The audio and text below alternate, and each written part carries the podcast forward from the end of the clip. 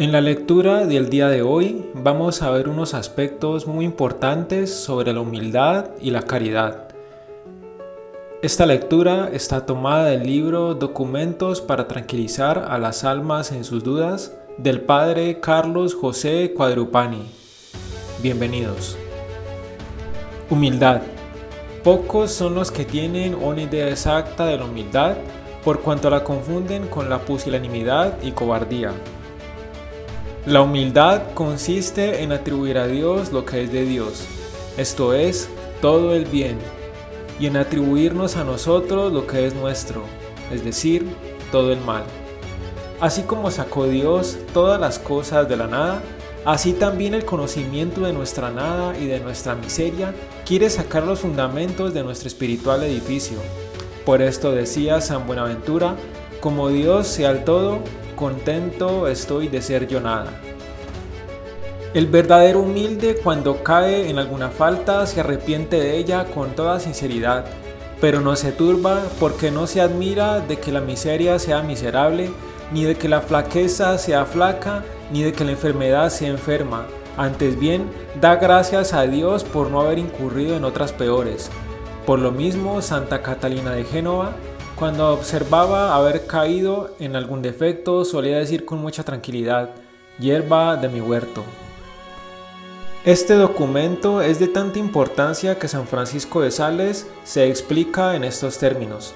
Es menester sufrir nuestras imperfecciones para adquirir la perfección. La humildad se nutre con este sufrimiento. Algunos para ser humildes no quieren reconocer en sí mismos ningún bien o habilidad, el conocimiento de los dones recibidos, dice Santo Tomás, produce agradecimiento para con el bienhechor. Los jumentos y mulos muchas veces van cargados de oro y de preciosos aromas y no por esto dejan de ser tan bestias como antes. El mayor número de gracias recibidas no hace más que aumentar la deuda en el que la recibió. Naturalmente gustan más las alabanzas que los vituperios, y en esto no hay pecado porque es la voz de nuestro inevitable apetito. Basta el referir las alabanzas a quien se deben, que es a Dios, cuyos dones se alaban en nosotros y por cuyo medio crecen más nuestras obligaciones para con Él. El alma verdaderamente humilde es la más generosa, pues cuanto más desconfía de sí misma, tanto más confía en el Señor que le da valor, exclamando con San Pablo, todo lo puedo en aquel que me conforta. Por esto dice Santo Tomás que la humildad cristiana es el principio de la magnanimidad. El que se retira de las obras buenas, a que le llama el Señor por ser grandes y de mucho lucimiento, este tal no es humilde sino pusilánime y desconfiado. La obediencia es el medio más seguro para conocer los divinos llamamientos. Es muy laudable y tal vez necesario el manifestar los dones recibidos de Dios y el bien obrado con su gracia, cuando así lo exige la gloria del Señor, el bien de la iglesia y el provecho de las almas, y a este fin publicó San Pablo sus revelaciones y sus tareas apostólicas. Caridad. Dice Jesucristo que sus discípulos serán conocidos por la mutua caridad. Esta nos hace amar al prójimo en Dios y la criatura en el Criador el amor de Dios y del prójimo son dos ramas que parten de un mismo tronco y tienen la misma raíz. Socorre si pudieres a tu prójimo en sus necesidades, pero según tu estado y las leyes de la prudencia. Lo demás lo suple el buen deseo. Aunque te hubiera ofendido tu prójimo, no deja por esto de ser imagen de Dios y a Él ordenado, que es el motivo por el cual se debe amar. Puede que el ofensor no merezca perdón, pero lo merece Jesucristo, que tantas veces te ha perdonado injurias mucho mayores. No está en nuestra mano el no sentir repugnancia contra nuestros ofensores, pero una cosa es sentir, la otra consentir.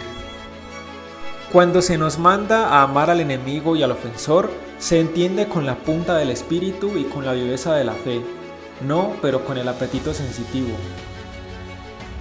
aunque se nos esté prohibido el odio interno y la exterior rivalidad contra los ofensores y malvados, pero no la cautela, la cual es efecto de una prudencia necesaria.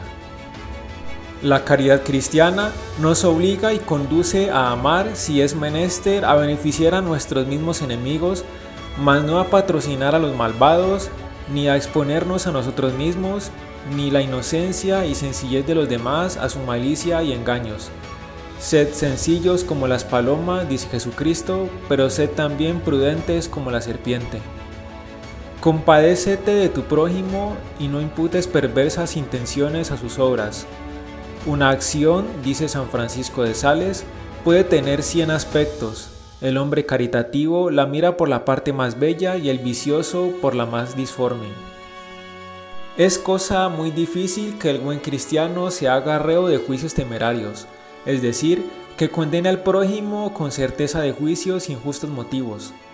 De ordinario son sospechas o temores para los cuales se requieren motivos mucho menores. La sospecha es lícita cuando tiene por objeto la prudente cautela. La caridad cristiana prohíbe la malicia del pensamiento, no la vigilancia y precaución.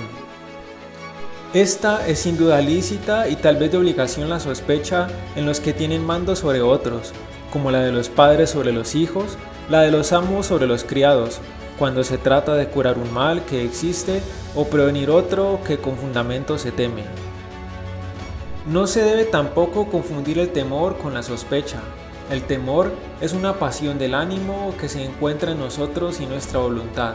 La sospecha es un acto voluntario de nuestro entendimiento.